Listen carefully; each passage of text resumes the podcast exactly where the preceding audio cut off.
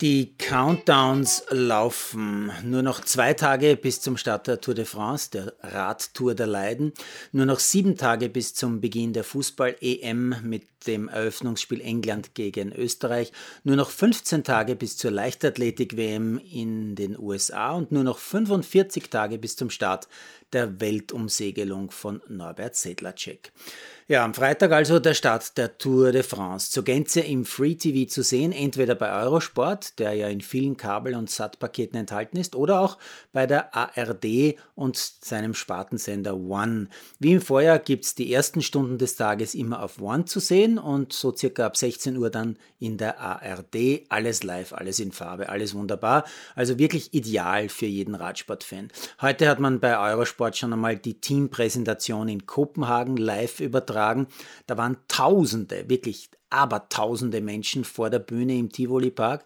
Eine Stimmung wie, weiß ich nicht, bei der Fußball-WM-Feier in Deutschland zum Beispiel damals. Und mittendrin auch die sechs Österreicher, die mit dabei sind, drei von ihnen ja im Team Bora Hansgrohe. Ja, am Freitag in einer Woche läuft dann schon die Leichtathletik-WM in Eugene. Auch da muss ich wohl viele Stunden vor dem Fernseher verbringen, denn sowohl ARD und ZDF als auch OF Sport Plus übertragen viele, viele Stunden davon, zum Teil live. Leider sind aber überhaupt nur vier Österreicher am Start.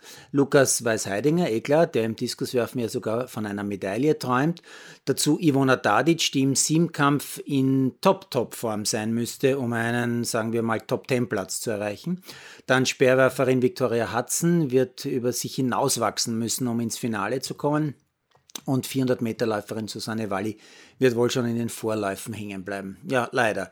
Die Leichtathletik ist in Österreich nur noch eine absolute Randsportart, die von ein paar wenigen Individualisten auf hohem Niveau gehalten wird. Äh, das Laufen, Springen, Werfen, die Grundlagen des Sports an sich sind, das habe ich schon lang keinen mehr laut sagen gehört. Aber so wie in vielen anderen Verbänden verlässt man sich auch hier viel zu sehr auf die Förderungen, also auf geschenktes Geld und ist als Verband selbst viel zu wenig aktiv, um den Sport in der Öffentlichkeit stärker zu präsentieren und zu pushen.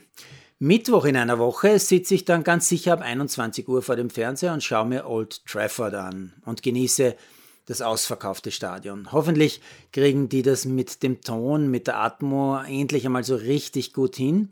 Und dann genieße ich natürlich die Fußballnationalmannschaft im Duell gegen England. Völlig egal, wie es ausgeht, ganz ehrlich. Die Ladies, die dort im Stadion sind, werden das noch ihren Enkelkindern erzählen, wenn es grundsätzlich klappt, auch noch ihren Urenkelkindern. Und es werden unter den rund 9 Millionen Österreichern nur genau 23 sein, die es live erlebt haben werden. Unvergesslich, da bin ich sicher. Übrigens, wer ein bisschen mehr über die österreichischen Spielerinnen lesen will, auf der Standard Handy App sind alle 23 Spielerinnen mit einem kleinen Porträt aufgelistet und mir ist dabei unter anderem Folgendes aufgefallen. 10 der 23 sind schon über 28 Jahre jung, drei sogar über 30. Heißt für mich natürlich, für die 10 ist es auch ziemlich wahrscheinlich der letzte ganz große Event ihrer Karriere. Umso mehr wünsche ich Ihnen wirklich alles Gute.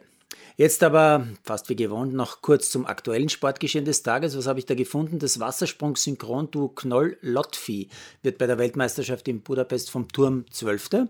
Jan Herzog wird über 10 Kilometer Freiwasser schwimmen, nennt man das. 9.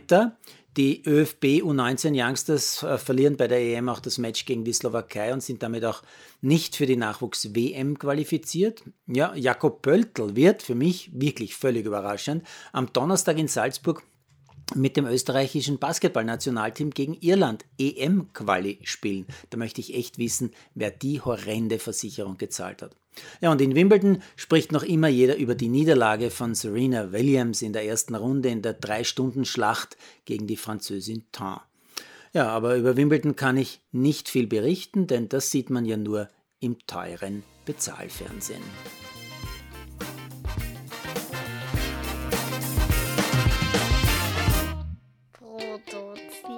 Von Malderino Chiesi.